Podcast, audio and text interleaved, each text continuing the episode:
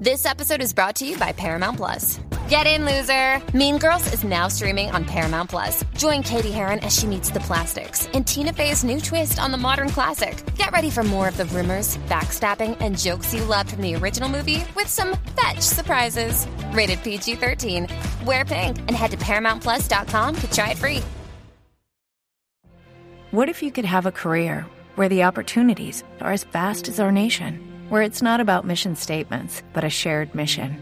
At U.S. Customs and Border Protection, we go beyond to protect more than borders from ship to shore, air to ground. Cities to local communities, CBP agents and officers are keeping people safe.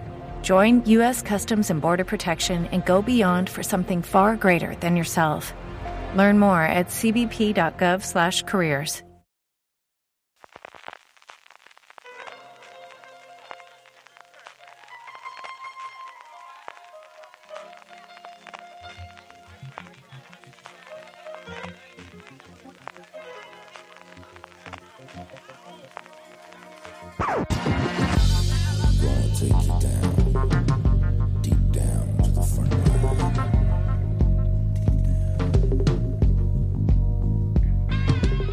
Bienvenidos de nuevo a Streaming, el programa de Fuera de Series, donde cada semana repasamos las novedades y estrenos más importantes de las diferentes plataformas de streaming y canales de pago. Don Francis Arrabal, ya se nota el frío, ¿eh? Ya se nota el frescurri. Ya se nota el frío, ya empiezan los resfriados, ya empiezan las voces tomadas. Pues todo lo bonito del invierno, CJ, si es que esto no puede ser. Esto no y además puede ser. deja- dejamos la playa mediterránea, pues no a Madrid siempre en esta fecha, nos pasa lo que nos pasa. Sí, sí, sí, y encima claro. eso, si es que no las buscamos allí con nos vamos a la meseta en busca del, del, del frío Eh, ya la semana pasada hubo un poco de en fuera de series de empezaron a, a solar la, la- la garganta y los resfriados que ya empiezan los podcasts a escucharse con esas voces tomadas esta semana yo estoy ahí, estoy a punto de caer ¿eh? no estoy mal del todo, pero ya tengo picores en la garganta del viaje de, de Madrid de esta semana pasada así que veremos a ver cómo echamos el programa si no quedamos malos tú por ahora te has medio librado, ¿no? bueno, estuviste ahí regular la semana pasada también, ¿no?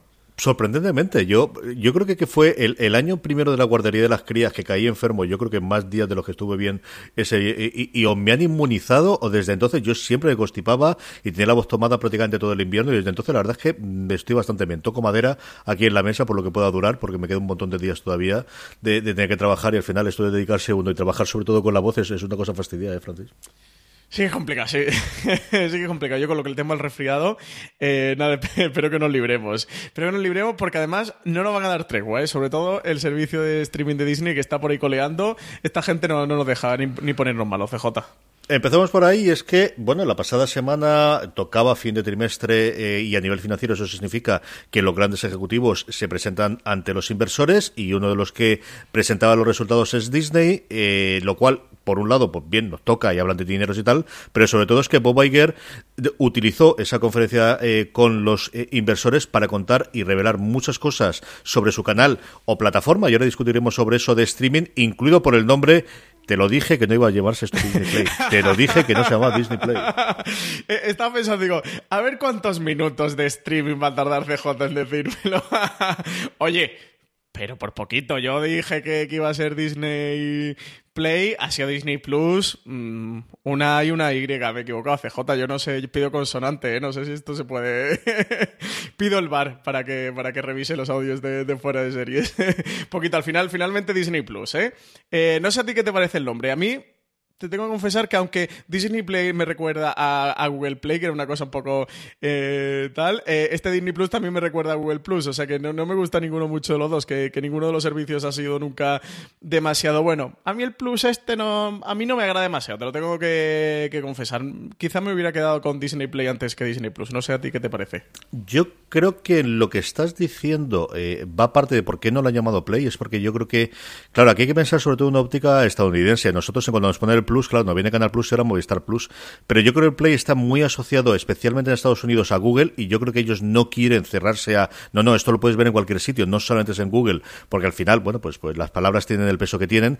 Y ellos, eh, ahora mirando las noticias, es cierto que el primer intento que han tenido de hacer un canal eh, nuevo, de- partiendo de cero con ESPN, con la gran cadena de deportes que ellos tienen en Estados Unidos, que es prácticamente la que le ha pagado las facturas en los últimos 15 años o 20 años en Estados Unidos, era la, dentro del conglomerado de Disney Lo más rentable que tenían, el servicio suyo directamente de, streaming se llama SPN Plus. Y yo creo que han decidido, mira, este Plus no lo quedamos para nosotros, todo el mundo cuando ve este Plus identifica con que es un canal de streaming que se puede ver en cualquier sitio porque con SPN eh, ocurre y yo creo que esa ha sido parte desde la lejanía de, por dónde puede venir lo de la decisión de, tener simplemente, pues eso, añadir una letra al final de su nombre de Disney, ¿no? que al final es el gran reclamo.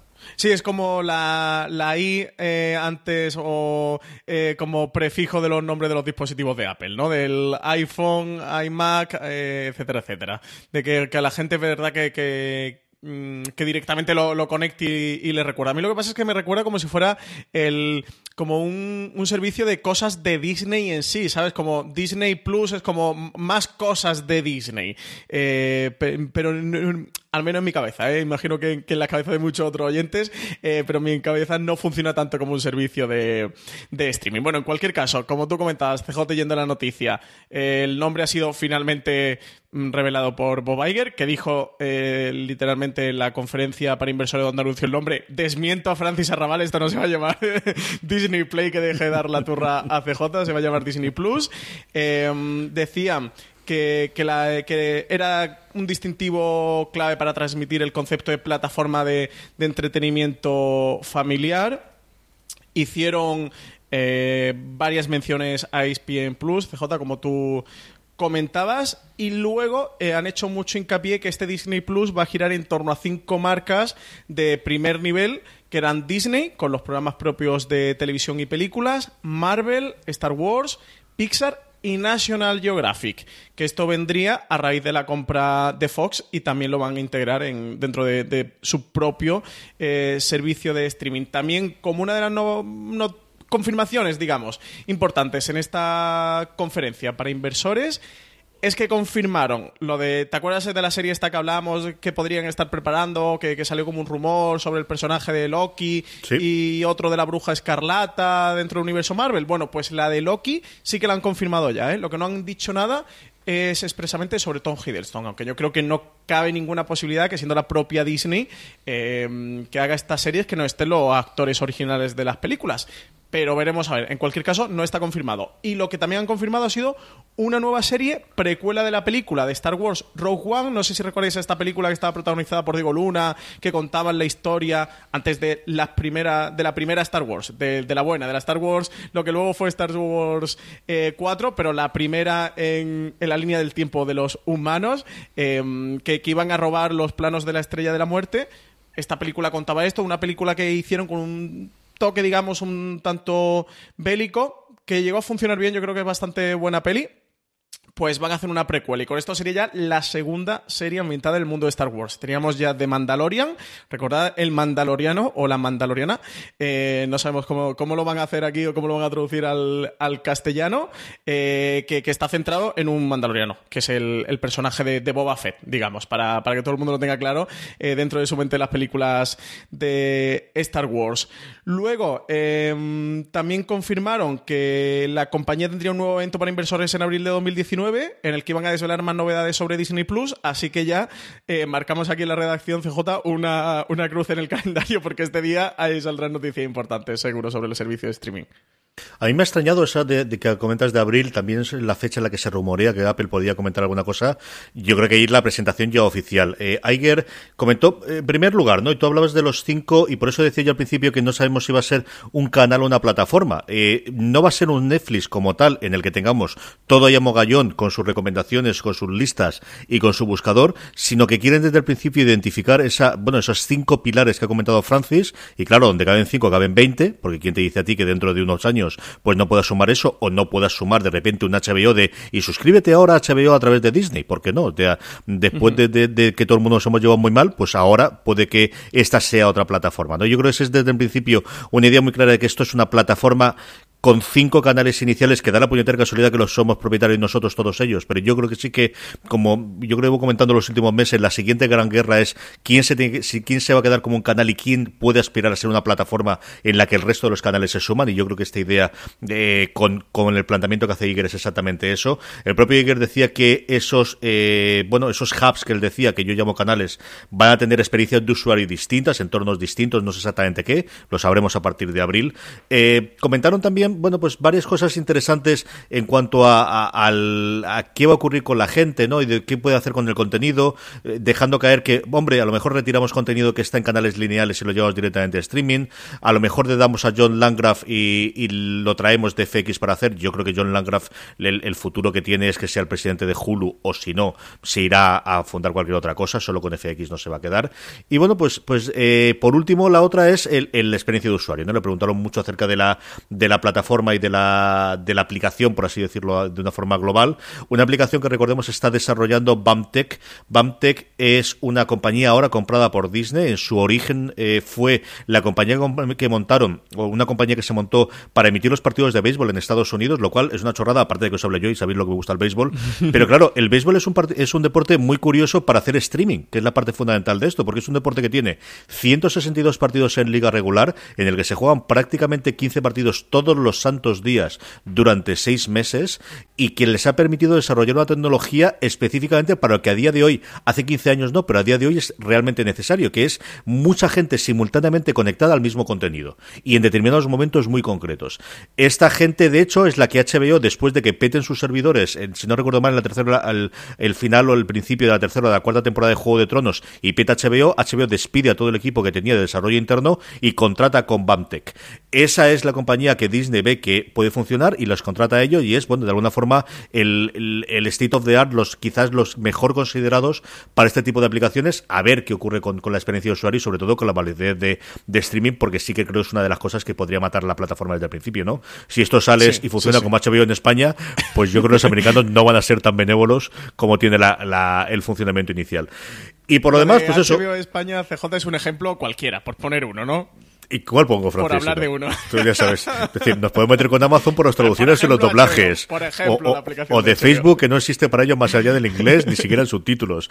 Pero el ejemplo que todos tenemos en la cabeza, eh, bueno, y luego hay por dispositivos, el que tú quieras, ¿no? Y el que no incorpora. Pero bueno, es que estamos todavía a las alturas que estamos y, esto es lo que ocurre. Entonces, y sobre todo, yo HBO siempre la contacto, además tú sabes, porque yo he utilizado la aplicación americana y era muchísimo mejor que la española. Eh, y la de Amazon también es mejor la americana, pero bueno, eh, especialmente la de HBO. En fin, no nos perdamos por los cerros de Úbeda. Eh, esto es lo que sabemos. Sabemos toda la parte tecnológica y de negocio, que por deformación personal no me interesa, y luego la parte de las series, como decía Francis. Eh, yo creo que otra cosa importante es, están dispuestos a hacer, tampoco es que dudásemos, pero la confirmación de ya tienen en marcha dos series de La Guerra de la Galaxia, ya tienen en marcha dos series de Star Wars, veremos cómo la estrenan, pero igual que CBS tiene Star Trek y ya ha decidido lo que todos sabíamos desde el principio es que Star Trek te permite aguantar más de una serie simultáneamente y ahora ya tienen tres en danza, pues Disney ya tiene dos de Star Wars y esto es el signo de los tiempos. Lo que buscamos son universos, luego hablaremos de HBO y de Juego de Tronos, lo que buscamos es lugares o nombres o reconocimientos conocimientos que te permitan mantener mucha narrativa y muchas series independientes, de más episodios, menos episodios, y eso yo creo que es el futuro de los próximos 4 o 5 años en cuanto al desarrollo o el tipo de contenido que están buscando estas plataformas, Francis. Sí, sí, sí, totalmente. Hay una frase en cuanto a la aplicación que dijo Bob Iger que a mí me fascina CJ, que dijo que habría una elegancia y una facilidad de uso en torno a la aplicación, que esto me parece, una, una, frase maravillosa de Bob Iger. Y luego, en cuanto a Hulu, sé yo en test de Foreser que se estén preguntando, bueno, ¿y qué ocurre con Hulu? ¿Cómo queda Hulu dentro de todo este panorama?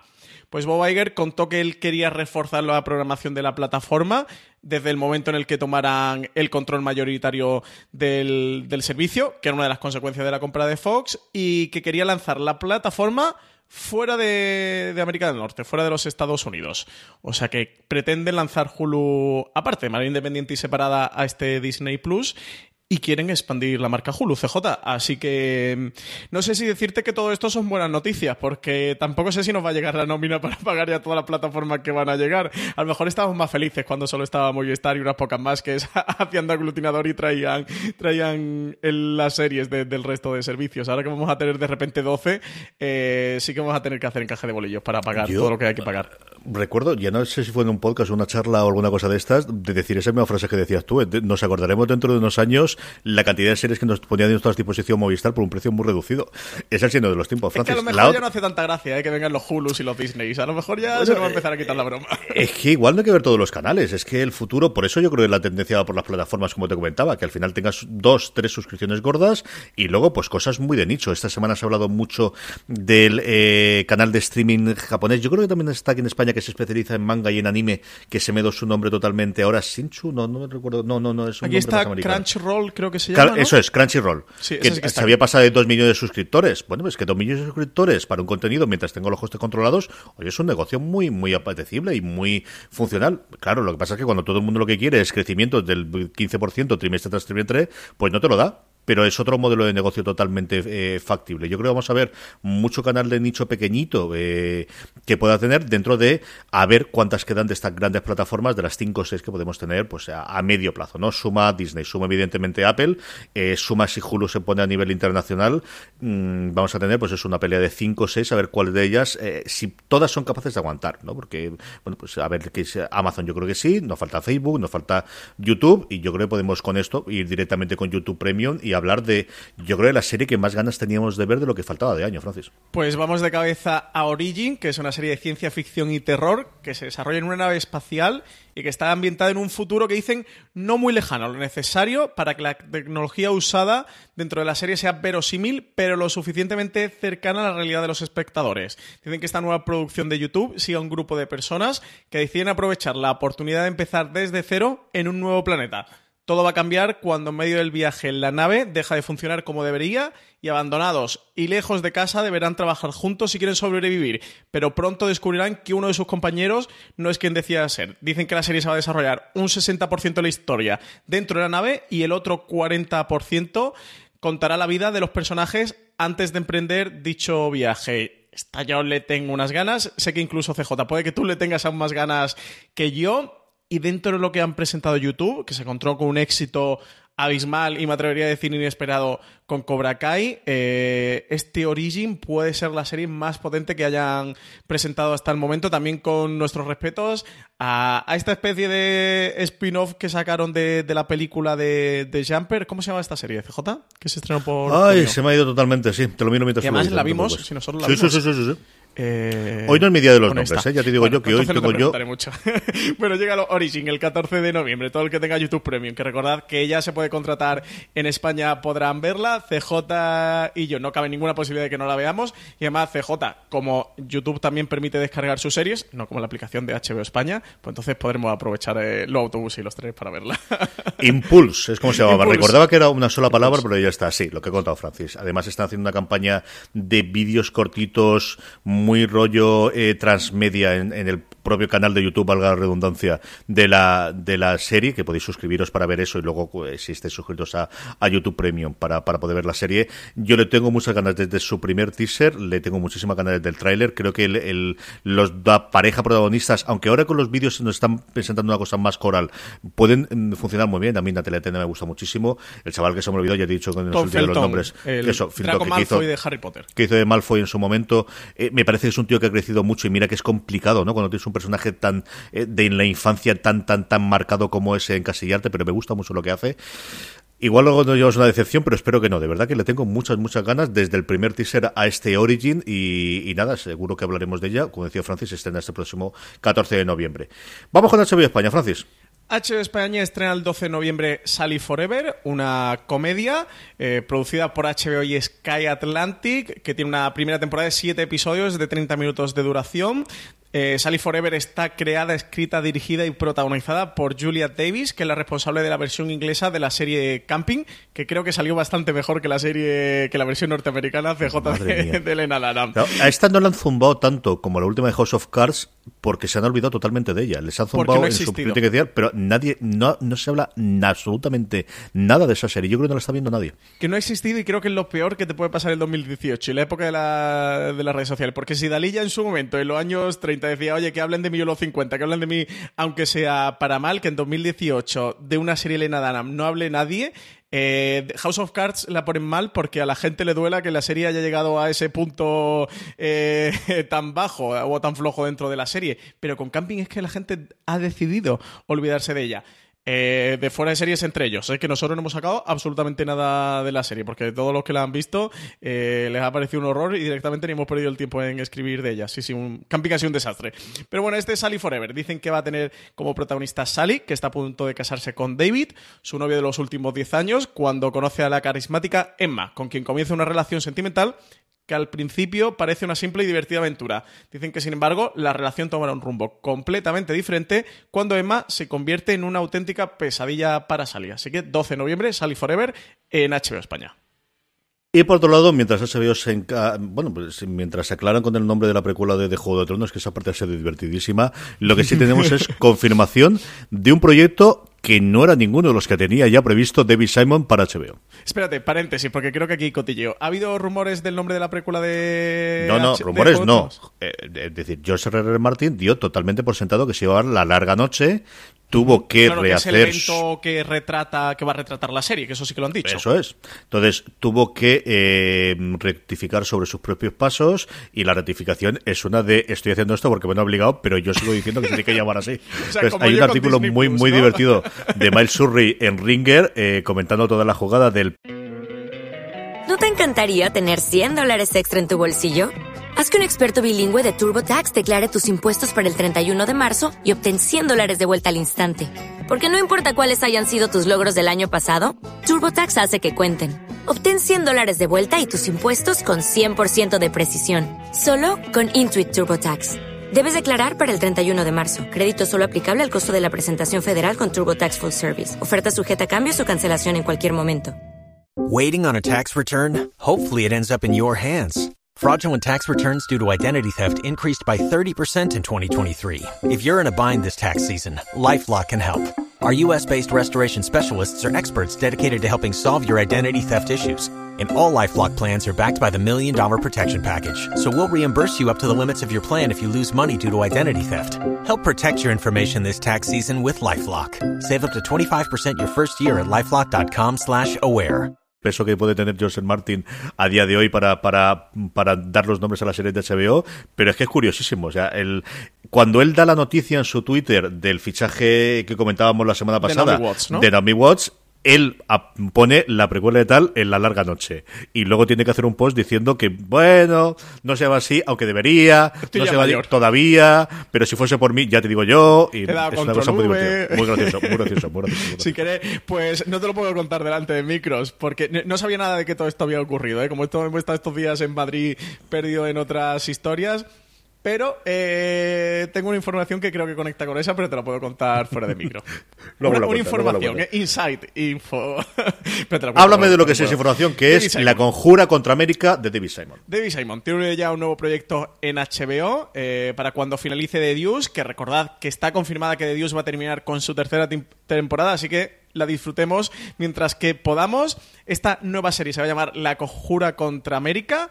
Es una adaptación en formato de miniserie de la novela homónima, una de las novelas más conocidas de Philip Roth. Eh, Simon colaborará de nuevo con Ed Barnes, que estuvo con él, fue uno de los que trabajó con, en, The Wire, y con la productora Nina Noble, eh, como dije, que bueno, porque ya pusieron anteriormente en pie The Wire, Tremé, o la serie también, la miniserie Show Me a Hero. El libro de Roth imagina una ucronía al estilo de Man in the High Castle, en el que el aviador Charles Lindbergh, de conocidas ideas xenófobas y fascistas, acaba convertido en presidente del gobierno de los Estados Unidos. Y a partir de ahí van a retratar cómo eso afectará a una familia judía de clase trabajadora de Nueva Jersey. De momento no se sabe nada más del proyecto, aunque eh, no es extraño pensar que, esta temática interesará mucho a David Simon con el clima social que vive actualmente el país y que ya sabemos su posición con, respecto a, Donald Trump. Además, el guionista tiene otro proyecto en desarrollo que es The Dry Run, una serie sobre las brigadas internacionales y el lado, digamos, o el contexto más internacional que tuvo la Guerra Civil Española, que de momento no tiene cadena. Sí sabemos que es una coproducción con, con MediaPro, pero que de momento no tiene cadena. Sí, tenía esa cosa como um, semibasada en otro libro de, uno de los autores de todos los hombres del presidente eh, con el con el Washington, que es lo que yo pensaba que HBO podía confirmar, pero sí, como dices, esto es una serie, bueno, pues de intentar aprovechar el momento. La novela a mí es un tío que me gusta cómo escribe y parece que es un bestseller en Estados Unidos y esos paralelismos, hombre, a mí la, parte del género de la ucronía es un género que me gusta muchísimo y Charles Lindbergh es un tío como personaje histórico sin más que es bastante interesante. Eh, bueno, pues a ver si tiene con esta primer gran éxito David Simon. ¿no? Hablábamos hace dentro de nada, hace, hace unos días, en un programa que saldrá eh, en el futuro en, en, el canal de, de Fuera de Series, eh, repasando los showrunners, de cómo David Simon es una de esas personas muy conocidas, del que todos sabemos, especialmente de Wire, pero que realmente nunca ha tenido un grandísimo éxito de audiencia y quizás esta es la que le podría dárselo, ¿no? Vamos con el gigante rojo, vamos con Netflix, Francis. 16 de noviembre, tres estrenos CJ. El primero de ellos, El Método Kominsky, nueva serie de Chuck Lorre, el creador de, series como Iwan Theory o Dos Hombres y Medio. De nuevo, una comedia que parece ser la respuesta en masculino a la serie Grace and Frankie. Dicen que su principal atractivo son sus dos protagonistas, Alan Arkin y Michael Douglas, que interpretan a dos amigos que afrontan como buenamente pueden, que son viejos, que sus cuerpos no responden como antes y que no son las mismas personas que cuando se conocieron por primera vez. También llega la serie animación Shira y las Princesas del Poder, reinvención de la serie animada de los 80, creada como acompañante de He-Man y los Masters del Universo. Esta nueva Shira está supervisada por la dibujante y guionista Noel Stevenson, creadora de James, del cómic Leñadoras, un cómic fantástico que os recomiendo desde ya si os gusta el mundo del cómic, y que mostrará este Shira a la protagonista en la primera etapa de descubrimiento de quién es en realidad, de sus poderes y de su verdadero cometido en la vida, que no es el que siempre le habían dicho. También llega Narcos México, mm, no sé si llamarle cuarta temporada de, mm, de Narcos o primera de Narcos México. En cualquier caso, Narcos abandona ya Colombia, se muda desde el cártel eh, de Medellín a, México, al cártel de Guadalajara. Su historia va a arrancar con la creación del cártel en los años 80, bajo las órdenes de Félix Gallardo, que consigue unir a los pequeños traficantes que operaban hasta el momento. Su principal rival va a ser el agente de la DEA, Kiki Camarena, desplazado desde California a un destino mucho más complejo de lo que creía. Aquí los protagonistas de esta, de esta nueva Narcos van a ser Diego Luna y Michael Peña. CJ, nosotros tenemos screeners. Yo no he tenido tiempo a ver nada. ¿Tú has visto algo de este Narcos México? Sí, señor, a mí me está encantando. Pero pues yo sabéis que a mí la tercera me ha encantado. Ellos dos están sublimes, sublimes. En, eh, Diego Luna haciendo el equivalente al, Pablo Escobar de como personaje central de, los narcos en un personaje con sus diferencias y, que ves clarísimamente inteligente, de inicio un poquito más sensible, pero eh, tremendamente sanguinario cuando tiene que serlo. Y Michael Peña como Kiki Camarena, que es un, es un personaje histórico que recordaba haber leído en su momento sobre él y recordaba alguna las cosas de los juicios y alguna cosa más, y está muy bien. A mí Michael Peña es un cierto que es un tío que me cae muy bien, ¿no? Y, especialmente después de Ant-Man, en el que creo que hace el, compañero perfecto de, relevo cómico. Aquí su personaje no tiene absolutamente nada que ver con eso, es un cruzado, este es el que cree realmente eh, mucho más eh, en, hacerlo. Él se presenta como un personaje de la DEA, de algo que desde el primer episodio ves cuando la DEA todavía no era lo que conocemos a día de hoy, cuando era una agencia que totalmente desconocida y que estaba muy por debajo de cualquiera, eh, fundamentalmente de, de, la CIA, ¿no? que era el que tenía peso en todos los países sudamericanos. A mí lo que he visto hasta ahora me ha gustado mucho. A mí Narcos yo he disfrutado muchísimo con ella. Incluso eh, yo sé que la tercera temporada tiene muchos detractores. A mí posiblemente mi favorita, porque creo que, que representaba o contaba en la historia unos personajes que me atraían incluso más que, que, ese Pablo Escobar, que coincido que bueno la interpretación era eh, espectacular hasta que hablaba. Eh, en, el, en ella a mí me ha gustado mucho y yo creo que no va a decepcionar a la gente que le ha gustado las tres primeras temporadas. Y sabemos que son legión. Yo creo que al final cuando se escribe la historia de Netflix, eh, si la Casa de Papel es la que ahora está marcando la estrategia durante dos o tres años, desde luego esa apertura a oye, que podemos hacer series fuera de Estados Unidos y que funciona a nivel global, la que le dio la respuesta, la que le dio el, ejemplo de que así era fue, fue Narcos en su momento. Y luego simplemente por comentar muy rápidamente el método Kominsky, porque el otro día me lo decía eh, Álvaro Nieva, es, es increíble que con los protagonistas, especialmente con Michael Douglas, que tiene esta serie, se haya hablado absolutamente nada a día de hoy. detrás, ¿eh? Claro, y mm, con el equipo de producción, con los actores, no hay screens hasta donde yo tengo conocimiento, no, hay prácticamente ni un tráiler, no hay absolutamente nada. Entonces, yo no sé si esto es parte de la que yo también creo que está, estableciendo Netflix de estas campañas a posteriori, de vamos a lanzar la serie más o menos a la chita callando, mm, no exactamente como The House of the Haunted Hill, pero, pero de alguna forma también, esas como screeners, pero tampoco es que hablase demasiado detrás. Y si luego funciona, es cuando empezamos a crear la animación. Porque yo no he visto absolutamente nada de él, ni entrevistas de los, de los actores, ni absolutamente nada con, con lo que decías tú, ¿no? De uno de los productores absolutamente punteros en Estados Unidos, y ni más ni menos que con Michael Douglas, que vuelve a la televisión después de 40 años prácticamente. Sí, sí, y un Chuck Lorre que, ya acaba con Big One Theory que, que, le va a quedar esta serie, la del método Kominsky. Yo no sé si será un efecto camping lo que va a pasar con el método Kominsky, pero desde luego que son estas cosas curiosas que, que pasan.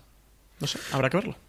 Por lo demás, Shira la veré yo en las crías segurísimo, yo tengo buen recuerdo de ella y aprovecho para recomendaros todos los documentales que hay ahora a día de hoy sobre, sobre He-Man y su universo. Hay uno que forma parte de esa eh, serie de documentales llamado los, los juguetes de nuestra infancia y luego hay un específico de hora y media con alguna entrevista sencillamente maravillosa sobre el mundo de He-Man y que también evidentemente toca el mundo de Shira. Los dos están disponibles dentro de Netflix. Eh, Netflix tampoco se quedó quietecita, evidentemente que no, y tenemos un montón, han confirmado bastantes series durante esta semana dos especialmente interesantes. La primera de ellas, la nueva serie del creador de Borgen llamada Ragnarok. Después de algo en que creer, Adam Price, el creador de la serie Borgen, una de las mejores series europeas de la última década, ya tiene un nuevo proyecto y casa para estrenarlo. Netflix ha anunciado que Ragnarok será su nueva serie que se rodará en Noruega y en Dinamarca durante 2019. La serie se va a desarrollar en la ciudad ficticia de Eda, situado en medio de la vasta y fascinante campiña noruega, y será un drama moderno ambientado en una escuela secundaria y basado en la mitología nórdica. Según palabras del propio Adam Price, la serie quiere hablar de cómo nos afecta el cambio climático, de lo visibles que son sus consecuencias, causando cada vez inviernos más cálidos, ráfagas de frío extremo y sequías más largas que el mundo estaba cambiando y que podríamos decir que nos dirigimos hacia un nuevo Ragnarok, haciendo referencia a esa batalla del fin del mundo según la mitología nórdica. El estreno de Ragnarok está previsto para el año 2020 en todos los territorios donde se encuentra disponible Netflix, que le podemos llamar prácticamente el mundo, ¿no, CJ? El mundo menos China. Coges, arrancas China y ahí estamos. y ahí está, ahí está la cosa. Muy buena pinta. Me, me, gusta mucho lo del cómo van a mezclar esto de la, de la mitología nórdica, cómo se van a basar en la mitología nórdica para desarrollar desarrollar un drama que va a estar ambientado en una escuela de secundaria en, la actualidad. Me parece muy, muy interesante. A ver qué hace aquí Adam Price. Y hablando de escuelas secundarias, tenemos confirmación de la nueva serie española de Netflix, una serie adolescente, eso sí, con un tono sobrenatural llamada Alma. Después del éxito de Élite, Cómo no, la plataforma ha decidido apostar por un nuevo drama adolescente. Este nuevo proyecto eh, ha sido confirmado en la web, eh, en el Web Summit y se titula Alma. Dicen que va a ser de género sobrenatural. Según la sinopsis que se ha publicado en la nota de prensa, esta nueva serie va a contar la historia de Alma, una joven que se despierta en un hospital sin recuerdo de su pasado después de sufrir un accidente de autobús en el que fallecieron la mayoría de sus compañeros de instituto. A partir de ese momento se va a sentir atrapada en un mundo que siente ajeno, rodeada de padres y familiares que no reconoce y un entorno que cree que la está engañando constantemente. Alma deberá desentrañar todos los misterios que empeñan su vida antes de que su verdadera identidad se desvanezca para siempre. Vamos a tener como protagonistas a Belén Atienza, Sara Hermida y Jesús de la Vega, perdón, eh, como protagonistas no, como productores de esta nueva serie que va a estar escrita por Sergio Sánchez, que estuvo detrás de películas como El Orfanato o El Secreto de Marrobón. Dice que Alma va a tener una primera temporada de 10 episodios de 50 minutos que empezará a rodarse en 2019 para estrenarse a nivel mundial en 2020. Totalmente a favor. Me ha gustado mucho la premisa desde que la leí en su momento y a ver qué es lo que hacemos, ¿no? Y bueno, pues eh, Netflix que sigue apostando por las producciones en nuestro país y bueno, para eso se ha alquilado dos o tres oficinitas y un, un estudio de estos pequeñitos allí en Madrid, así que muchas más de estas vamos a tener. Yo creo que le ha alquilado medio a Madrid a Carmena. Aprovechando ahora que hay que pagar la hora de la Gran Vía, CJ. ha sido la cosa, pero vamos, el, yo leí la, la, cantidad de esto que había alquilado a Secuoya allí en la Ciudad de la Luz y era, pero vamos, una verdadera y absoluta animalada. Y nosotros aquí con la Ciudad de la Luz muerta de Sí, allí en la Ciudad de la Tele. Madre mía, con la Ciudad de la Luz que hay aquí en Alicante. no pienso, no pienso, no pienso darle vueltas, que ya llevo suficiente durante Venga, vamos a la siguiente, CJ, no, no, te, no te calientes. Movistar Plus, cuéntame, Francis. Pues notición, notición de los buenos para los seguidores de Penny Dreadful, que sabemos, aquella serie que acabó con una tercera temporada, aquella serie de, de Showtime que desgraciadamente no llegó a nunca consolidarse, tener el respaldo que, se esperaba y decidieron terminar con tercera. Pues para mí al menos sorpresón, va a tener una secuela titulada City of Angels. Eh, ha anunciado esta secuela que empezará su producción en 2019. Eh, John Logan, el creador de la serie original, es también el autor de esta secuela, en la que hará de creador, guionista y de productor ejecutivo.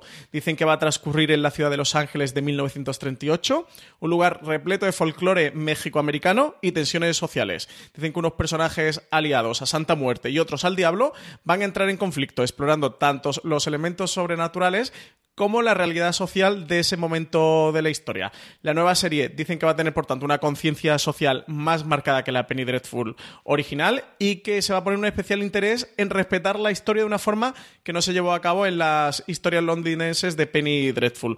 Política, religión, problemas sociales y raciales se van a dar la mano en un mundo en el que no hay héroes ni villanos, sino personajes complejos obligados a realizar elecciones morales. De momento se desconoce el reparto y quién dirigirá los episodios, pero bueno, recordemos que Juan Antonio Bayona, el director español, inauguró la Penny Dreadful original dirigiendo los dos primeros episodios y que Paco Cabezas, que al final dirigió cuatro episodios, también fue el director del último de ellos, fue el encargado de cerrar la serie. Qué cosa más rara de noticia, de verdad. Porque Sí que dices, eh, ¿qué ocurre con esto? Y te la llevas al otro lado. Sí, no, si todos queremos tener lo que comentabas antes, son de universo propio, pero realmente yo creo que estaba totalmente amortizado Penny Dreadful. En fin, a ver, esperemos al casting, esperemos a los guionistas y empecemos a los creadores, pero además anunciarles sin tener absolutamente nada del reparto. No sé, No, me ha parecido el tan extraña. Proyecto con John Logan y, y han decidido sacar la noticia. Yo es que, bueno, ya lo sabes que yo soy muy fan y muy Sí, sí, defensor sí. de Penny Dreadful. Es que creo que la serie que estaba muy bien. Y fíjate, CJ, ahora que tú hablabas de eso de esos universos compartidos y de, de ahora los Star Wars y que todo el mundo quiere su nuevo Juego de Tronos, es verdad que Showtime mm, quizás perdió una oportunidad en Penny Dreadful en tener, su entre comillas, nueva Juego de Tronos. Porque tirando de, de monstruos y, de, mitos clásicos del, del terror, de, de ese, de ese Londres victoriano, fíjate de Penny Dreadful todo lo que podrían haber sacado con sus spin-off de, de Víctor Frankenstein y de Conde Drácula, etcétera, etcétera. Y dejaron pasar aquella oportunidad, no lo supieron aprovechar, o más bien también no estábamos en los tiempos que yo creo que todo productor de una cadena tiene en mente eso, ¿no? Justo el, el a ver qué hacemos con nuestra serie cómo la convertimos en nuestra propia franquicia. En aquel momento no, no existía ese y un poco de pena a mí me dio siempre Penny Dreadful. Sí, yo creo que, que hay un elenco sencillamente alucinante, lo comentas tú, al final no hay cómo estar en el momento adecuado, en el lugar oportuno, ¿no? Hablemos de Arte de Madrid, Francis. Hablemos de Arte de Madrid. Por fin se estrenó Arte de Madrid, se estrenó el jueves pasado, completa bajo demanda, ocho episodios, en torno a una media hora, en blanco y negro, con un Paco León y un Inma Cuesta espectaculares. Una de Masar, CJ, me la creo como Ava Gardner todo el rato. Qué bien que está de Masar, ¿eh? eh como, como Ava Gardner. Y un guion... a me está gustando mucho. Creo que no me ha gustado tanto eh, como a ti por lo que me comentaste el otro día, pero me está gustando mucho lo que he visto. He visto seis episodios, me quedan solo los dos últimos para acabar. Eh, y no le puedo poner una pega. Cuéntame qué te ha parecido a ti. Para mí es una de las series del año. Yo salí absolutamente alucinado de las cuatro horas, de, los cuatro episodios, vamos, de las dos, no llegaba a dos horas y pico, pero vamos, dos, no llegaba a dos horas y media, pero casi casi en pantalla grande, que, vi el, el lunes de la semana pasada en, en Madrid, en la en el pase de prensa que hubo, y llevaba despierto desde las siete, no había desayunado, no había comido. Si me eso terminamos sobre las dos y media, se me dicen, bueno, los otros cuatro me hubiese quedado. Yo mm, me fascinó, me encantó, me divertí muchísimo. Está todo el mundo sencillamente espectacular y también sé que hay una parte que a mí personalmente me ha gustado mucho, que a lo mejor otra gente le tira más para atrás, que es la música. A mí me parece que la selección Sí, eh, musical es cierto que tiene que gustarte flamenco y mm, además esa combinación que en muchas ocasiones se usa con flamenco pop e incluso flamenco cock, eh, rock un, un poco bastante anacrónico, pero a mí me alucinó, de verdad me alucinó la banda sonora de los cuatro primeros episodios, me encantó, es una labor de casting alucinante el cómo reflejan algunos de los personajes, es decir, en Melody haciendo de eh, eh, Carmen Sevilla es que me parece genial. increíble, increíble cuando lo dije, no puede ser verdad, es Carmen Sevilla de joven. Y la actriz que hace de Lola Flores es calcada también, ¿eh? Se parece muchísimo. Entonces, esa labor de casting creo que el blanco y negro es un acierto total y absoluto. Es una serie muy personal. Yo confir- comprendo perfectamente que haya gente a la que no le gusta absolutamente nada y, y lo horrorice con un montón de chistes, con un montón de gas, con un humor maravilloso. Ana Castillo eh, está sublime. Oye, realmente y sublime, que de lo en mejor. Appledore, que hacen del, del representante de Ava Gardner, de, de Bill Gallagher, eh, también está genial. Es muy divertido este hombre, porque no hace más papeles en la televisión española. Todos, todos, pero es que el cuñado también tiene tres o cuatro cinco momentos. Es decir, eh, eh, es una maravilla. Yo creo que además es una serie que con el primer episodio conocéis perfectamente el tono, sabéis por dónde va a ir. Es mucho más que una asociación de gag, es mucho más que una historia de, de sociedad. Es eh, fundamentalmente la. Es que tampoco son, son las historias del personaje de Ima Cuesta, sí, pero no, pero no solamente eso. Quizás sí es que de alguna forma el personaje central de explicar los cambios que ella está viviendo y de alguna forma también los cambios que está eh, viviendo la, sociedad española que empieza a despertar de la autarquía, ¿no? que al final no es lo que tantas veces hemos visto en la España de los 60 o de los 70, del final del franquismo, del de esto, sino este es el, la parte dura, ¿no? La parte de, de, todavía tenemos el final de la, de la guerra civil y estamos poquito a poco a entrar el dinero de las divisas, poquito a poco a tener la alegría y sobre todo el shock, ¿no? De, de tener, de ver que hay otro mundo más allá que es ese que te trae esta vaganda llegada de Estados Unidos huyendo, bueno, huyendo, después de eh, separarse de, de Frank Sinatra y encontrando un sitio donde se puede, mm, bueno, se puede, puede quedarse como la diosa, como la reina, huyendo de esa otra jaula que ella tenía, ¿no? Siendo una, alguien totalmente libre, pero que estaba, bueno, pues que es en esa esclavitud que tenía todavía el sistema de, de los estudios en Hollywood, de la que ella huye, y esa parte también es bastante interesante para la gente que es cinéfila de ver cómo funcionaba el, cine en esa época y, y, cómo, aun siendo una estrella mega absoluta, está totalmente supeditada a la, a la fuerza de esos productores. Me ha fascinado Francia. A mí me encanta, como os decía antes, es una de mis series favoritas. Estará sin ningún género de duda en mi top 10 cuando lo hagamos a final de año. Y, desde aquí invito, yo creo que he hecho una campaña de publicidad brutal, espectacular en todos los lugares. En Madrid yo me he aburrido de ver carteles de ella cuando estuvimos la semana pasada. Pero es que en la propia Alicante ves, es que lo ves en Elche, es que lo he visto en, el Altet, la pedanía de donde vivo yo. o sea, aquí tenemos carteles de arte de Madrid. O sea, sí, pero es que lo hemos tenido de desencanto. Es decir, es que es que es que es, mmm, la promoción de las series es lo que ocurre. Mm, yo creo que las cosas que han hecho por Instagram son divertidísimas, están muy bien pensados, toda la parte de transmedia, en fin, que la veáis, que si no habéis visto Arte de Madrid, verdad, vedla.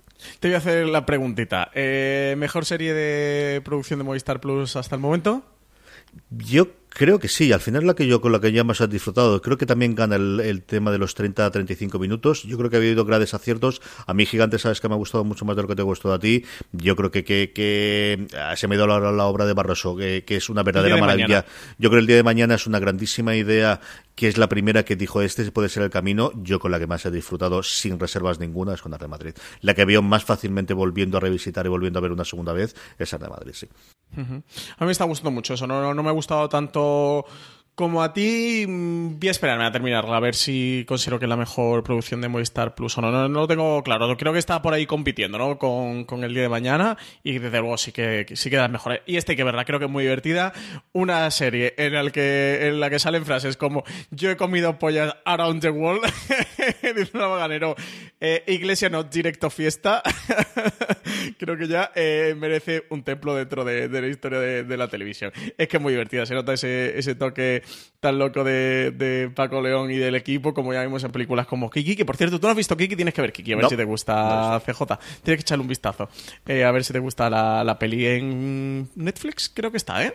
eh creo que está disponible Yo juraría no sé que en Movistar. Juraría que sí. De hecho, creo que esto lo dijimos en streaming hace dos o tres semanas cuando sí, hablamos sí, sí, del la semana de pasada Madrid, seguro. Lo volvimos a comentar. Esto de Kiki creo que está en Netflix. Eh, échale un vistazo, porque yo creo que a ti te gusta mucho lo que hace Paco León y yo creo que la película te, te gustaría. La serie es muy divertida, está muy bien. Creo que la fotografía es muy chula, la banda sonora coincide contigo, está muy bien. Tiene hasta un tema versionado por Rosalía, cómo no. Eh, y no sé, de verdad que, que, no le puedo sacar ningún, ningún pero. Creo que en sí, a lo mejor el mayor pero que le puede sacar es que al final eh, la trama principal o lo principal que ocurre es un poco un esquema para todo lo que ocurre alrededor, que es lo realmente importante y lo que te quieren contar de lo que tú decías, de, de esa España franquista, de cómo se enfrentan a los cambios la gente del servicio, de ver a esa Ava Gardner que viene de otra realidad completamente eh, diferente a la suya, siendo mujer eh, americana, eh, adinerada, de ver el contraste también de Ava Gardner con, con, la gente del servicio, sobre todo con el personaje Ima Cuesta, que hay, hay una línea clara entre los dos personajes. Yo coincido que sí que, por ejemplo, el otro día hablándolo con Álvaro Niva, me decía, bueno, pero es que si te pones a ver eh, la trama principal, bueno, tampoco es eh, gran cosa, es verdad, ¿no? Es casi que un running gag con, bueno, todo lo que ocurre alrededor de un collar y con una trama del personaje de, de Paco León, eh, y eso en sí, bueno, pues casi que el motivo, ¿no? La excusa para que se vayan desarrollando tramas en, en paralelo. Pero creo que la serie que está muy bien y que es muy divertida y que, que, se disfruta mucho. Por cierto, CJ, un saludo aquí a Álvaro Niva, que aparte de ser colaborador nuestro Fuera de Series, me dijo el otro día que no se pierde un podcast de Fuera de Series, que lo escucha a todos, ¿eh? De camino al Lo gimnasio sé. y de vuelta. Así que, si, Álvaro, si nos está escuchando, pues un besito enorme. Un abrazo muy fuerte, un besito muy fuerte y a todos aquellos que gustan de Madrid, en breve tenemos más noticias eh, sobre de Madrid en fuera de series y os iremos contando. Seguidnos en las redes sociales. Como es es verdad, no he caído. Eh, Es eso es, eso es. Cierto.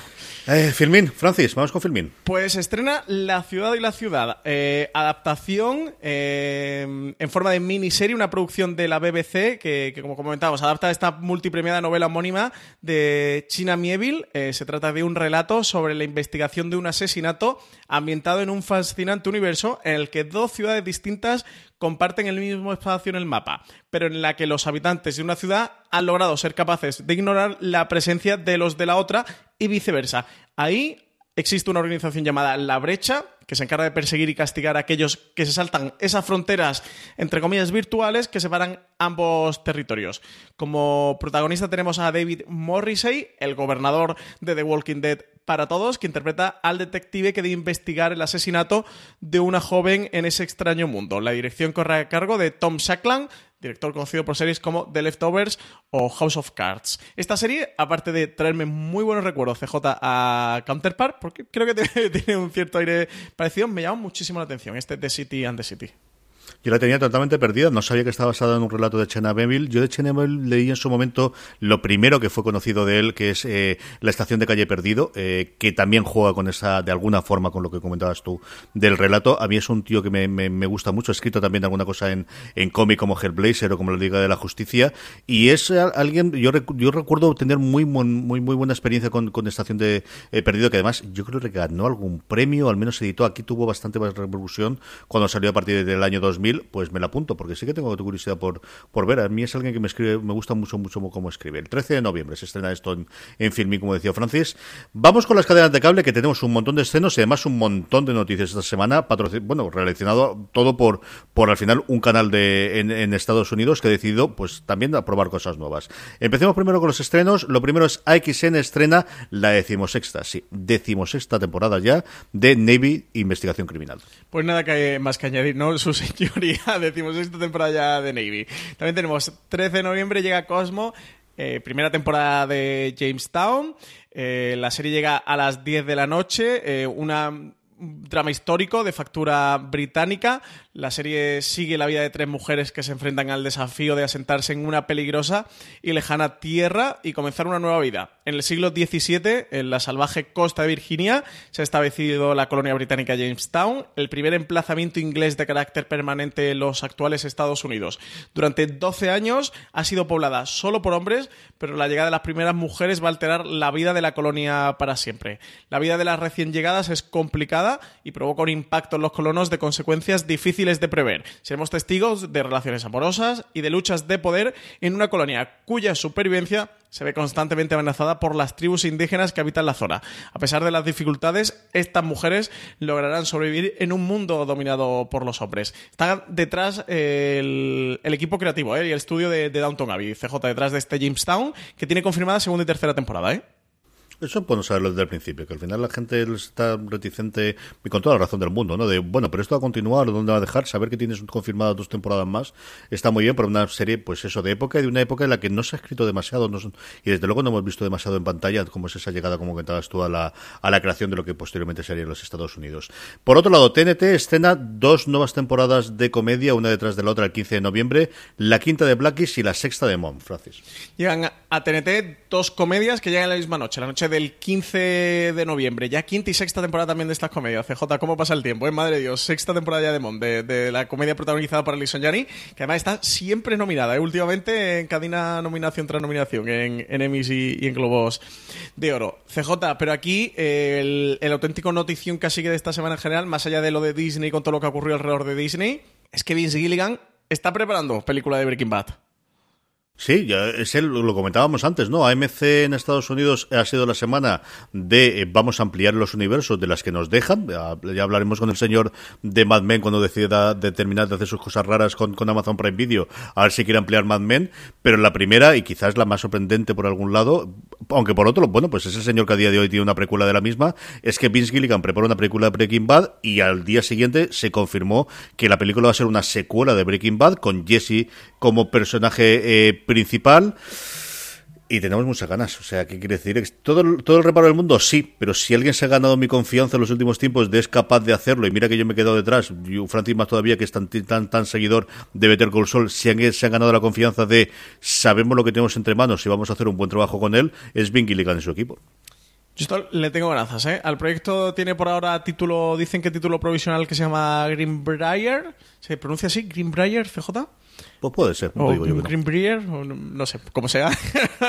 Tiene título eh, provisional. Todo salió a través de la Film Office de allí de Nuevo México, que vieron un proyecto de Cote Harmon, una cosa así que sacó eh, de Hollywood Reporter. Eh, no sé, yo, yo le tengo muchas ganas. Es que ya sabes que soy muy fan de Breaking Bad, de Better Call Saul, lo estoy disfrutando un montón. Y, y muchas ganas ya de, de esta nueva película, este Greenbrier. Lo que sí, eh, no se sabe si va a ir a televisión o a cines, ¿verdad? ¿O esto ya está confirmado? Yo juraría que va a ir a televisión de cabeza, más aún cuando lo unimos con la siguiente noticia, que es eh, AMC en Estados Unidos, después del episodio con la salida de, de Andrew Lincoln, confirmó que eh, su personaje iba a tener una continuación en tres TV movies. Hombre, si esto fuese inglés diríamos que es una temporada de tres episodios de hora y media, pero claro, es Sherlock te lo venden de otra forma. Claro, Claro, cuando dices tres películas, claro. bueno, no, no, o es una no miniserie. está Charlie Brooker aquí detrás. Ya veremos Si no- funciona y cómo lo ha presentado los semis después, pero vamos, con, eh, como os decía, con, con, con la vuelta de Rick o con más historias alrededor del mundo de Rick. Entonces, teniendo esa, yo creo que lo que está haciendo ADMC nuevamente es lo mismo que llevamos contando al principio del programa. Tenemos dos posibilidades de universo, uno que ya hemos expandido como es el de The Walking Dead, pues vamos a hacer más contenido con esto y a ver qué es lo que ocurre. Yo creo que también con ideas de que en un momento dado, eh, nuevamente, creemos un canal online o si podemos una plataforma. Y por otro lado, Vince Gilligan, hombre, pues si le dijimos que Better Call Saul había, a lo mejor tenía ideas para continuar el invento de, de Jesse. ¿Te apetece? Sí. ¿Me da para serie? No. Pues bueno, pues una película y las tenemos aquí. Yo, de hecho, ahora lo que más me extraña es que eh, eh, a día de hoy, David Chase, la película que es precuela de Los Sopranos, se siga diciendo que se va a estrenar en cines. Yo creo que eso es clarísimo, un grandísimo evento para HBO. Por otro lado, tenemos también lo de Deadwood, ¿no? Que se va a estrenar la propia HBO. Yo creo que esta combinación de series y de películas lo vamos a seguir teniendo, pero todo directamente al canal, al canal de, de streaming, al canal más que de estreno en salas, Francis.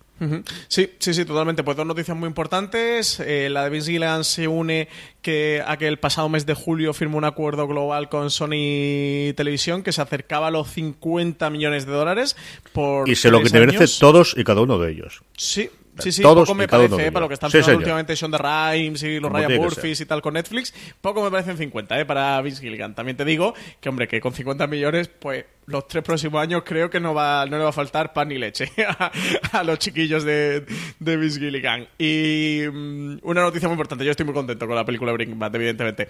Eh, luego lo de Andrew Lincoln, pues le podíamos titular No estaba muerto Rick, estaba de parranda, ¿no? Aquí ha habido una pequeña estafa, una nueva estafa de The Walking Dead a los seguidores. ha Ah, habido no un cabreo malo. monumental, Oh, ¿eh? Este año que estabas tú a gusto con Ya The no, Walking no, Dead por primera no, vez en cuatro años, ¿ya no? ¿Ya te has enfadado? no, ya no, 180 grados, CJ. no, el, el último episodio, si quieres, por comentarlo de, The Walking Dead un poco, a raíz de estas tres TV movies, de The Walking Dead y con todo lo que ha pasado con el personaje Rick Grimes y Andrew Lincoln alrededor. Creo que el último episodio y con todo lo difícil que es de comentar sin spoiler, bueno, todo lo difícil no, porque es literalmente imposible comentar sin destriparle a la gente absolutamente nada de lo que ocurre. Eh, sí eh, era público eh, que Andrew Lincoln ya había dicho que se iba de la serie, estaba confirmado que él salía de, de Walking Dead, y eso no es spoiler porque es que mm, eh, le ha faltado empapelarlo en las marquesinas de las, de las calles, que Andrew Lincoln salía de la serie. Evidentemente, el último episodio que se emitió, el, me refiero al del lunes anterior, ¿eh? no al que se, el que se emite esta noche, la noche del lunes, eh, era la salida de, del- de Rick de la serie.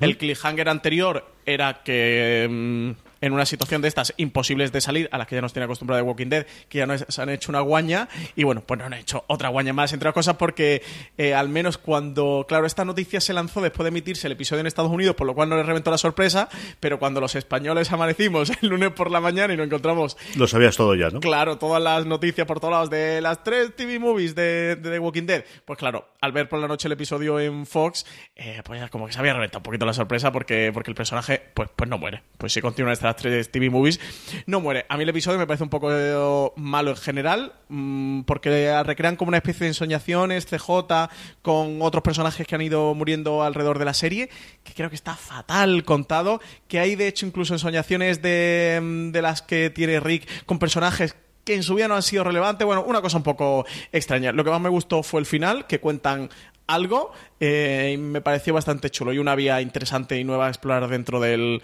del mundo de Walking Dead y veía claramente este corte de esto que ha ocurrido que era el final de la primera parte de, esta novena temporada y que el salto que van a plantear era el comienzo de la parte B. No sé, no sé si es que han decidido adelantarlo por temas de, de Andrew Lincoln por episodios que pudiera participar o algo. Es un poco raro ¿eh? Eh, si te apetece que creo que no. Eh, míratelo porque es interesante narrativamente por eso porque se nota claramente como que han adelantado el, el corte. imagínate imagino eso, por un tema con Andrew Lincoln que estaba ya loco por, por volver con su familia al Reino Unido y dejarse ya el rodaje en los Estados Unidos. Pero eso, a mí el episodio no, no me gusta mucho, la verdad. Sí, que Atlanta está muy bien, pero ya eran muchos años. Eh, por último, yo creo que la, noticia más sorprendente de, desde luego a nivel español en, esta semana nos ha pillado a todos con el pie cambiado. Yo no sé nadie que sabía esto, sabíamos que estaban, habíamos visto los vídeos, sí, está el rodaje, pero que iban a estrenar el 3 de diciembre Fox vis a vis la cuarta temporada, yo creo que no se lo esperaba nadie, Francis.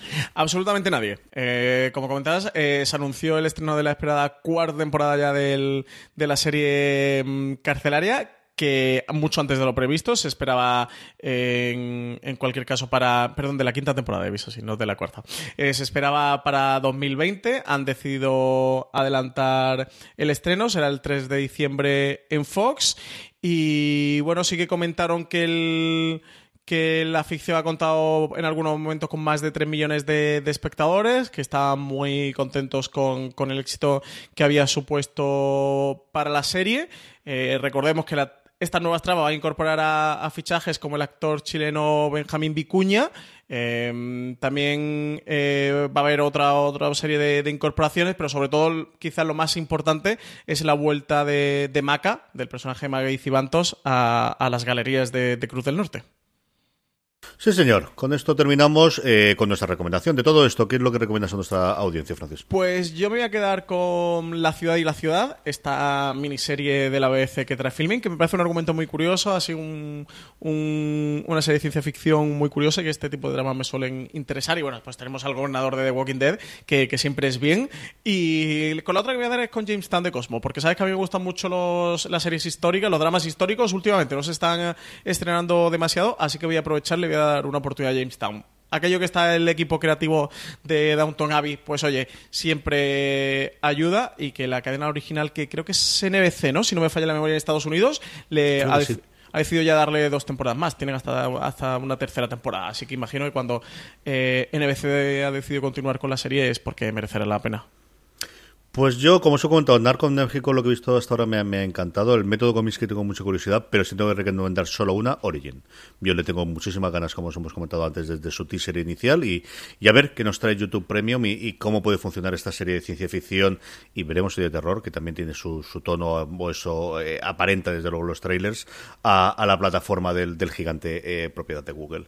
Vamos con la siguiente parte del programa, vamos con el Power Rankings, vamos con las series más vistas por nuestra audiencia durante esta semana. Sabéis que eh, el Power, los Power Rankings los realizamos todas las semanas a partir de una encuesta que podéis complementar en foradeseries.com o la forma más sencilla, como siempre os indico, de que eh, os acordéis de rellenarla, porque al final siempre vamos todos con la cabeza como vamos, es uniros a nuestro grupo de Telegram, telegram.me barra fuera de series y así nosotros os avisamos cada vez, cada vez que la colgamos, en cuestión nada, de 30 segundos podéis poner vuestras series eh, favoritas de esa semana, tres que es lo que os pedimos, y además aprovechar un campo que os dejamos para hacer las preguntas con las que siempre terminamos el programa. Empecemos con el Power Rankings, lo primero que tenemos es una entrada nueva, una serie de HBO España que yo siempre me encuentro de las más vistas, esa lista que tienen ellos de izquierda a derecha de las más vistas, la nueva Embrujadas, como os decía, ocupan el puesto número 10, una serie que podemos ver a través de HBO España. Y The Walking Dead ha bajado una posición con respecto a la semana pasada para ocupar la novena dentro de nuestro Power Rankings. Cuatro puestos desciende la última obra actualmente en la antena de David Simon. The Deuce se queda en el puesto número 8, una serie que podemos ver en HBO España. Y entra Homecoming por primera vez, la serie de Amazon Prime Video, protagonizada por Julia Roberts, thriller dirigido por Sam Smale, séptima posición. Y la última serie que no es de Netflix del Power Rankings, eh, bajando tres puestos con respecto a la semana anterior, puesto número 6 para American Horror Story Apocalypse que podemos ver a través de Fox. Quinta posición para Daredevil de Netflix, que baja tres posiciones. Desde el segundo directamente ha caído al quinto. Yo imagino que ya la gente se ha visto la tercera temporada y poquito a poco está ya bajando nuestro Power Ranking. Está desapareciendo. Sobre Impuesto, una serie que podemos ver en ritmo americano a través de Netflix en España, una cosa curiosa de, funcionamiento. The Good Place, esa maravilla creada por Mike Sur, ocupa el puesto número 4. Tercera posición, CJ, La Maldición de Hill House, que baja desde el primer puesto esta, yo creo que la gente se la devora en Halloween, ¿eh? Y ya va a empezar a desaparecer. O sea, no me cabe ninguna duda. y cinco, ni más ni menos puestos, de sube eh, las escalofriantes aventuras de Sabrina hablando de Halloween, que sin embargo se queda solo en el puesto número 2 porque tenemos un nuevo campeón, Francis.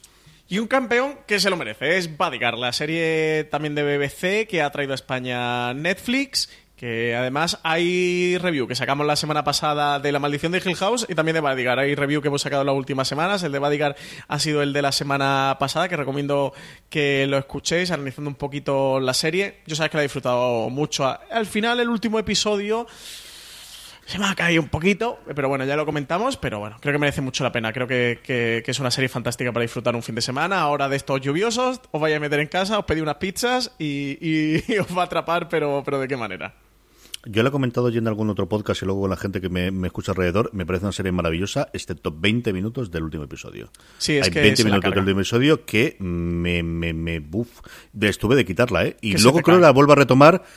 Y aún así, el final, yo creo que, que, que, bueno, pierde, el- el- no es exactamente precipitado. En fin, escuchad el review y ya hablaremos mucho más de ella sobre, sobre en otras ocasiones. Bodyguard es la serie que ocupa el puesto número uno de nuestro Power Rankings. Un Power Rankings que yo creo que es la semana, como curiosidad, que menos series nuevas hemos tenido. Solamente han salido dos, yo creo que lo normal es tres, cuatro, y hacía bastante tiempo que solamente salían dos, como ha sido el caso de Elite y de Mayans esta con respecto a la semana anterior, Francis. Sí, esta semana ha habido poquito movimiento. En cualquier caso, CJ, vamos a la pregunta de los oyentes que nos han dejado esta semana una cantidad de preguntas y cada vez más piropos, ¿eh?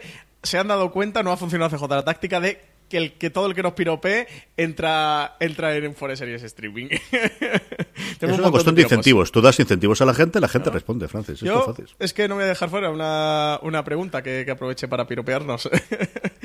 CJ, eh, mm, ¿tiempo para cuántas tenemos? Que tengo muchas. Tú empieza a hacer y ya cortaremos. ¿Sí? Dale. Venga, pues venga, Sí, tiramos sí. para adelante. Hoy, hoy tenemos doble de, de Fuera de Series Streaming.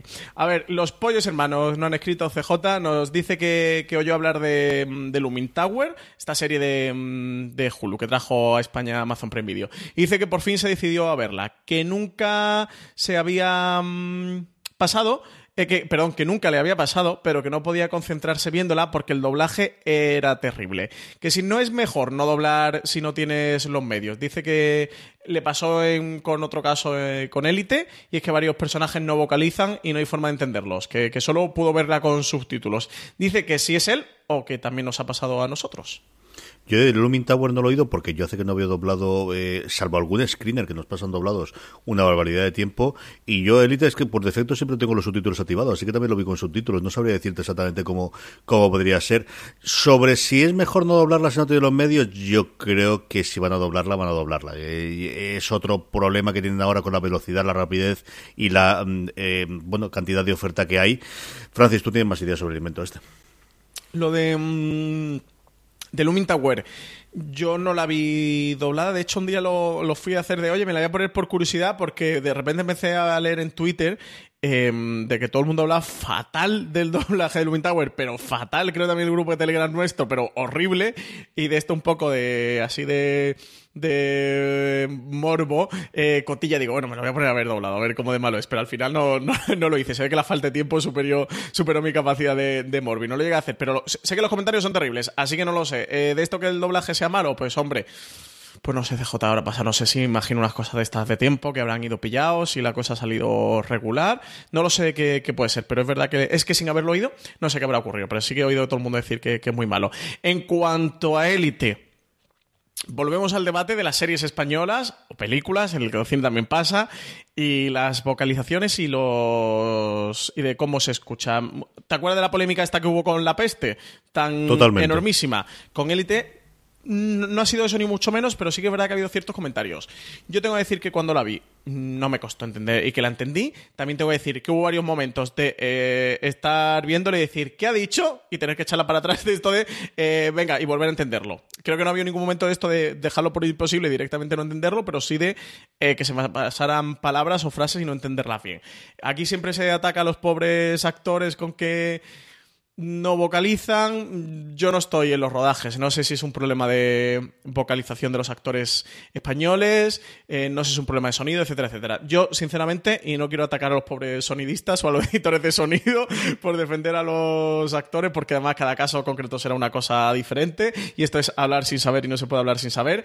Eh, hombre, yo no creo que todos los actores españoles eh, no sepan vocalizar. Tenemos muy buenos actores en España, que siempre los atacamos a los pobres de no saben hablar, no, no vocalizan. Creo que es un ataque bastante injusto. Yo creo que muchas veces es una cuestión de, de a lo mejor el rodaje, porque, o sea, me refiero que esto le pasará a actores norteamericanos de otro país, pero dicen, oye, mm, se repite la toma, no se escucha bien, y el de sonido dice, pues repetimos, y ya está, y se, se rueda de nuevo, se graba otra toma, o luego se, se dobla y se vuelve a grabar esa frase, o no sé, no sé si un problema también de edición de sonido. Es verdad que hay veces que va a haber una película española y películas que se escuchan mal, pero es la película, por lo cual debería ser una cosa de edición de sonido, no CJ, o de grabación del, del sonido. Pero bueno, es un debate que tenemos bastante eterno aquí en, en las producciones españolas. Sí, es cierto que, que, nos ocurre solamente con eso y al final, bueno, pues algo tiene el agua cuando lo bendicen. Es decir, si tanto comentario tienes que tener es porque algo ocurre. Y desde luego recuerdo clarísimamente el caso de la peste y ahora con Elite quizás no ha sido tanto como lo recuerdo en su momento con la peste, pero desde luego no ha sido el primer comentario que nos ha llegado sobre. Yo con Elite repetí alguna escena, ¿eh? O sea que... Con eso no. Bajos a Francis. Albert Mirón nos dice si acabará, entre comillas, saltando Mr. Mercedes a XN para todas las plataformas. Dice él que a él le parece eh, poco inteligente limitarse a una sola plataforma en Vodafone con el potencial que tiene la serie y que un saludo para todos nosotros. Pues sobre el primero lo sabemos. Eh, aquí la movida es que nos falta información. Es decir, yo no sé cuál es el acuerdo a nivel económico y a nivel de prestigio, a nivel de lo que sea, o qué persiga XN con ese acuerdo con Vodafone Televisión para, para, para su, su plataforma exclusiva ahí dentro, ¿no? Y que tiene su razón de ser. Mr. Mercedes tampoco es juego de tono, no hablamos locos. O sea, nos puede gustar mucho, especialmente a Francis, y ahora hablará y, y sacará de, sobre ella, pero es una serie que en Estados Unidos no tuvo demasiado recorrido, que aquí se estrenó con mucha, mucha posterioridad al estreno, que sí tiene una segunda temporada pero que, que, no es mucho más. Y sobre, bueno, pues eh, esta idea de tener un canal exclusiva, yo creo que ellos valorarían, quizás es una prueba, quizás XN quería ver eh, la posibilidad de crear este contenido, es cierto que tienen canal totalmente o, un contenido exclusivo especialmente, tanto los estrenos como el hecho de tener temporadas que en otros eh, canales o en otras plataformas, mejor dicho, de streaming no tienen disponibles de, de sus series en las temporadas anteriores. Y evidentemente, bueno, pues la forma, la única forma en la que sabremos si realmente les sale bien o no es si esto, cuando sea que cuida que acabe el, el contrato lo renuevan o no, no, Y a partir de veremos si ha sido para las dos partes lo suficientemente interesante, Francis. Uh -huh. Sí, hombre, yo estoy convencido de que Senenao, mm, tarde o temprano, y no sé si eso es 2019, no sé si son seis meses, o si eso es 2020, o son 12 meses, o 18 meses, o lo que sea, mm, estoy convencido de que Senenao terminará saltando a estar en Movistar, a estar en Orange, a estar en todas las plataformas, no a estar en exclusiva en Vodafone. Pienso como tu CJ, que entre los dos hablarían, llegarían a un acuerdo para crear este nuevo... Mmm, no es un canal, es un servicio bajo demanda de, contenidos. Llegarían a un acuerdo económico, las dos partes lo verían interesante y por ahora han empezado en Vodafone. Y pues bueno, pues cuando lo hayan visto Movistar, Orange o lo que sea, pues mmm, se interesarán, imagino, y habrá que ver contratos de, si tienen firmada una exclusividad o no la tienen, que a lo mejor no, no la hay. Esa parte de lo que tú dices ya es contractual, nosotros no llegamos. Yo creo que no cabe ninguna duda de que Serenao termine saltando al resto de plataformas y que todas esas series como eh, la última temporada de Bron O Mr. Mercedes eh, o el catálogo de series que ha ido estrenando XN Now que, que, ahora empiezan a estar disponibles bajo demanda, pero muchas de las, entre comillas, antiguas series del año pasado, hace un par de años o algo así, no están disponibles en los catálogos bajo demanda de Movistar, Orange, otras plataformas. En XN Now sí las tienes. De todas las series que XN estrena, en XN Now están todas completas eh, bajo demanda. Yo creo que terminará saltando.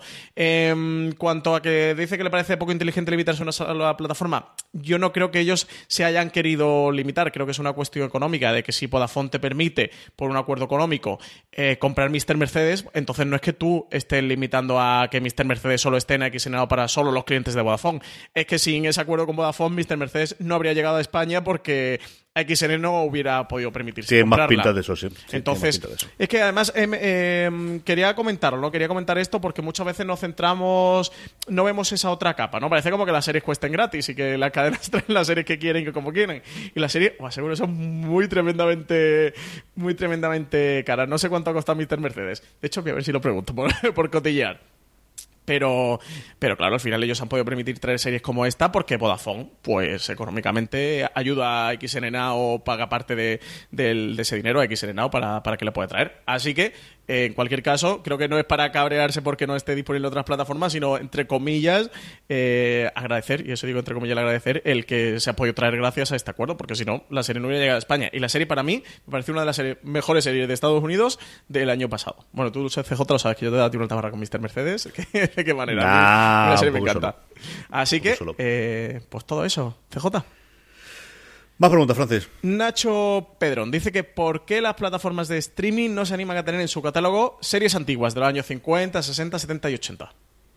Vamos a ver, pues aquí depende de lo que estamos hablando, si estamos hablando del caso español o estamos hablando del caso internacional. Yo conozco un poquito de Estados Unidos, la que tenía todo era Hulu y una de verdad mala amarilla. Lo que yo no sé es cuánta gente está interesada en cosas como Ruta 66, que es una serie de los 70 que a mí me fascinaba y que veía yo. En Hulu, por cierto, están retirando muchísimo del catálogo antiguo. Y luego en el caso español, aquí tenemos por un lado Televisión Española que tiene disponible bastante cosa si logras aclararte con su aplicación y con su web y con sus cosas, que están, pero tienes que ir. Y luego estás basada semana ha habido dos noticias eh, de cierta importancia en España de recuperación de series clásicas y quería nombrarlas aquí.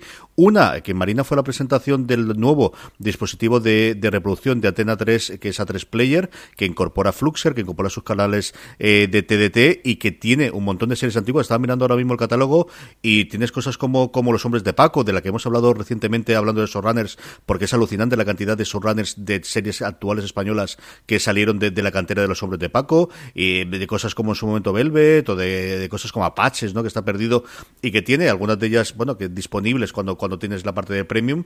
Y otra fue la presentación de, bueno, lo que todo el mundo ha llamado el, canal de Enrique Cerezo, porque está clarísimo que es Flixolé, con una grandísima puesta en escena con, actores de primerísimo nivel en España en la Real Academia de la Lengua. Y es cierto que todo el mundo ha hablado de la parte de cine clásico, de lo, pues eso, del catálogo histórico que tiene Cerezo, pero también tiene series, y tiene algunas series curiosas, muchas de ellas, algunas de ellas que están en el en el catálogo de televisión española, pero aquí tenemos, eh, tenemos por ejemplo Brigada Central, que a mí me costó horrores encontrar dentro del catálogo de, de, televisión española el primer episodio y tenemos ahí, pues eso, yo creo que una serie muy curiosa cuando se estrenó en el año 89 y cosas, eh, muchas de las, de las miniseries como Fortuna de Zatinta o como más recientes, pero tenemos mucha cosa, o el propio Juncal del 89, mucha cosa del 70, de los 80, Curro Jiménez está también, Verano Azul, como no. Es, decir, es curioso que, que estas dos apuestan. Si al final, en general, yo creo que este es una cosa clarísima de lo que encontramos al principio de un canal de nicho de tener un canal que vas a tener no más de 50 de 60.000 suscriptores en España, pero que quieren volver a ver esas series, que alguien se quede con esos derechos y si logra igualar lo que le entra todos los meses de lo que tiene que pagar de derechos, funcionará. Pero es extremadamente complicado que, que, un canal de streaming apueste por series de cierta antigüedad porque yo creo que no hay tanto mercado francés. Sí, sí, sí. Yo creo que, que también. Habrá que ver también aquí cómo va evolucionando y también cuando haya plataformas que beban y se nutran de su propio contenido. El caso en España de HBO España, porque tiene todo su catálogo, el que tiene HBO en propiedad, que, ya hemos hablado a veces de temas como, como el de Fraggle Rock, eh, pues evidentemente ponen su catálogo histórico en valor y, lo tienen, pero que es complicado, ¿no? Lo que tú dices, al final las cuentas tienes que cuadrar. No sabía yo que Hulu estaba retirando parte del catálogo clásico, cosa que no es muy buena noticia para precisamente esto, para las reivindicaciones de catálogo eh, clásico que hacemos o que nos llegan a veces aquí a streaming. Sí, pero yo tampoco sé si lo está retirando porque las propias productoras o cadenas dicen, oye, que a lo mejor eso tiene valor en, hasta ahora por defecto lo teníamos aquí, vamos a quedarnos un tiempo.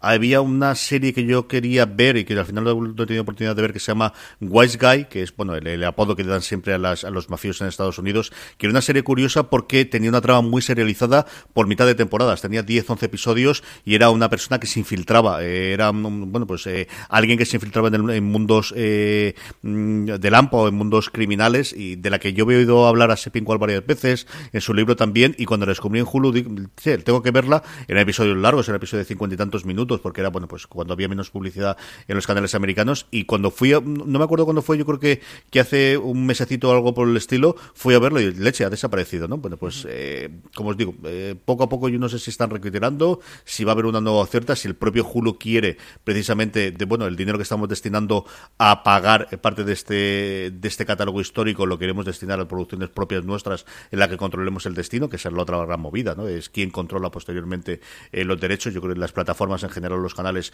no quieren la medida de lo posible no pagar por derechos a terceros, sino invertir en su propio contenido a largo plazo. Y bueno, pues este es el, funcionamiento. Pero sí, es una a ver si podemos verlo, porque sigue habiendo verdaderas maravillas eh, para, para funcionar. Eh, una o dos preguntas más, yo creo que no da tiempo, Francis. Eh, pues a ver, eh, nos quedamos con esta de Mónica Gómez, que dice que ¿qué hemos oído de la novela de la maldición de Hill House y si vale la pena leerla. CJ, yo no la he leído, no sé si tú que, lees mucho de esto te la has llegado a leer. No, señor, yo sí he oído hablar mucho de ella. Valentina Morillo, que escribió la crítica para Fuera de Series, sí ha hablado y de hecho comenta un poquito de ello sobre la crítica. Es famoso que, que, Stephen King la consideró la mejor historia sobre casas encantadas del siglo XX y una de las mejores del siglo XX. Es bastante diferente, por no decir muy, muy diferente a lo que nos cuenta eh, la primera temporada de La Maldición Hill House. Si os gusta el, género de terror y especialmente os gusta el género de casas encantadas, os ha gustado la, serie, pues ¿por qué no? Yo creo que no es mala idea acercarse a ella y leerla.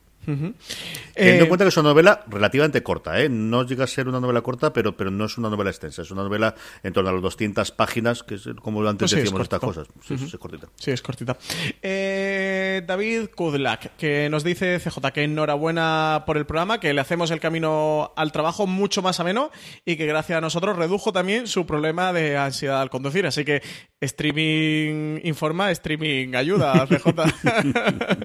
Un abrazo muy fuerte, David. Eh, dice que, dice, bueno, la pregunta, que ¿por qué Movistar eh, tiene series que están emitiendo actualmente que solo se puede ver los últimos episodios y no la temporada desde el inicio? CJ, esta pregunta es una pregunta que recurrentemente se hace mucho de nuestros oyentes y lectores fuera de series. Así que, a ver, cuéntanos por cómo suelen funcionar las cosas en este mundo, que es por dinero. Cuando tú compras una serie eh, para emitirla en tu canal, hay distintas formas de pagar. Por ejemplo, tú puedes pagar para emitirla en tu canal lineal, que era lo tradicional. Además, puedes pagar por poder hacer esa emisión en directo en tu canal de streaming, que es una cosa que en su momento funcionaba, y eh, tenerlo. Y luego, lo que se puso de moda hace unos años, y que yo creo que cada vez está en, más retirada, pero todavía hay contratos de ese tipo y todavía hay alguno vigente, era un formato que se llamaba de catch up, de la idea es de re engancharte. Entonces, la filosofía es que realmente donde tú tienes que ver las series es en lineal, es decir, tienes que ver la serie a las 10 de la noche dándole al botoncito en el canal que te he dicho, como te manda el señor desde hace muchos años, pero si te has perdido y no lo has podido grabar previamente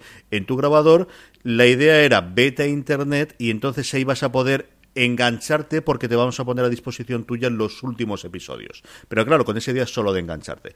¿Qué es lo que ocurre? Pues cuando hay la transición de yo ya no quiero ver la serie a las 10 de la noche cuando toca, ni siquiera grabarlo, sino que quiero verlo directamente en streaming, lo que yo quiero tener es toda la temporada completa. Pero claro, eso vale más pasta. Entonces, por un lado, porque hay contratos que históricamente eh, se hicieron bajo ese paraguas, a lo mejor es complicado eh, cambiarlos o mejorarlos, o no puedes saltarte esa, esa cláusula sin que se te saltes todo y tampoco quieres hacerlo por la razón que sea, pues por ejemplo, porque a lo mejor eso le permitiría liberar esa serie a un canal que entonces no existiría y ahora lo, lo vendería un tercero, o porque directamente no quieres pagar más dinero por tener eso. Funciona este, este sistema que cada vez cabrea más la gente, que cada vez tiene más sentido en el, en el mundo actual, que yo creo que desaparecerá, pero ocurre especialmente ya no con la propia Movistar, sino con los canales que hay en Movistar y las series que compra internacionalmente. Nunca lo vais a encontrar con una serie de producción propia, pues por eso, porque digo, porque lo que has pagado es por el catch-up, por ese episodio, más los cuatro o cinco anteriores de emisión. Pues nada, sé que la he explicado fantástico, CJ, nada más que decir. Un par de preguntas más y con esto acabamos streaming. Manu Candido nos dice que buenas, que si se sabe cuándo se estrena la segunda parte de la última temporada de Vikingos. Así que gracias, que un saludo, que hacemos un gran trabajo y que es gran fan de, la web. Eh, Vikingos se estrena la CJ el 3 de diciembre en TNT. Creo que a las 10 de la noche. Creo que sí que a las 10. ¿eh? Si no es 10 o es 10 y cuarto o 10 y 20 o algo así. Pero Vikingos, eh, ya sabéis, 3 de diciembre. Así que apuntárosla quinta temporada ya, segunda parte, eh, que quiero ponerme al día para el estreno, ¿eh? porque sabes que me, a mí me gusta bastante Vikingos y me quedé por ahí descolgado. A ver si me pongo al día para, para reengancharme. Y CJ, ya última pregunta. Javier Macallan. Eh, dice que solo decir que, somos el mejor remedio para no tener que aguantar la parrilla de noticias, CJ. dice que una pregunta, que ¿cuándo vamos a hacer un roadshow eh, y que incluya Zaragoza? Pues yo estoy loco por volver a Zaragoza. Un abrazo muy fuerte de Javier McCallan desde McCallan Travel, al que sigo en Instagram y me da una envidia tremenda cada vez que, veo la foto de esos lugares tan maravillosos donde viaja.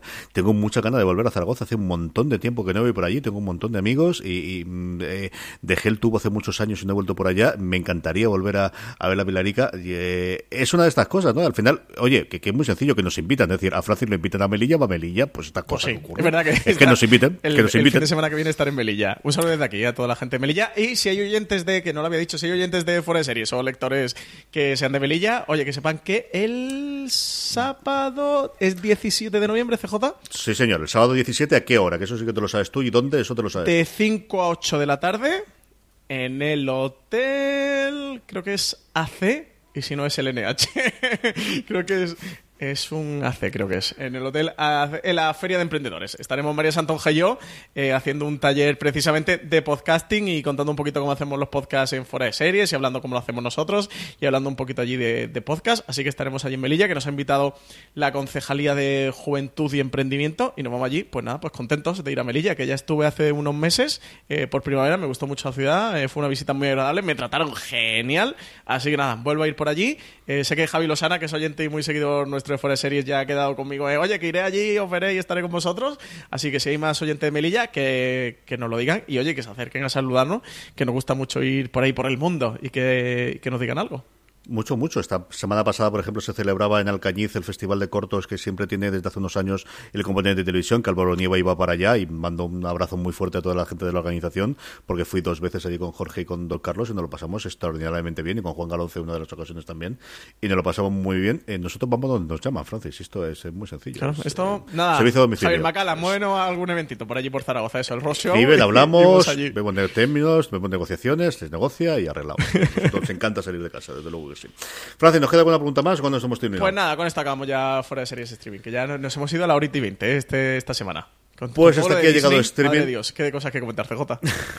Sabéis que tenéis disponible cada lunes en nuestro canal de podcast eh, streaming y el resto de los programas, que os podéis suscribir a nuestro contenido en podcast en iVoox o en vuestro reproductor de confianza. Uniros a nuestro grupo de Telegram, telegram.m barra fuera de series, especialmente la gente de Madrid, eh, seguidnos eh, en las redes sociales porque tendremos eventos y, más cosas que comunicaremos en muy breve tiempo. Eh, mucho más contenido, como siempre digo, en fuera de series.com. Francis Arrabal, hasta la semana que viene. Pues hasta la semana que viene. A todos vosotros, muchas gracias, por estar ahí. Como siempre os digo, recordad, tened muchísimo cuidado y fuera.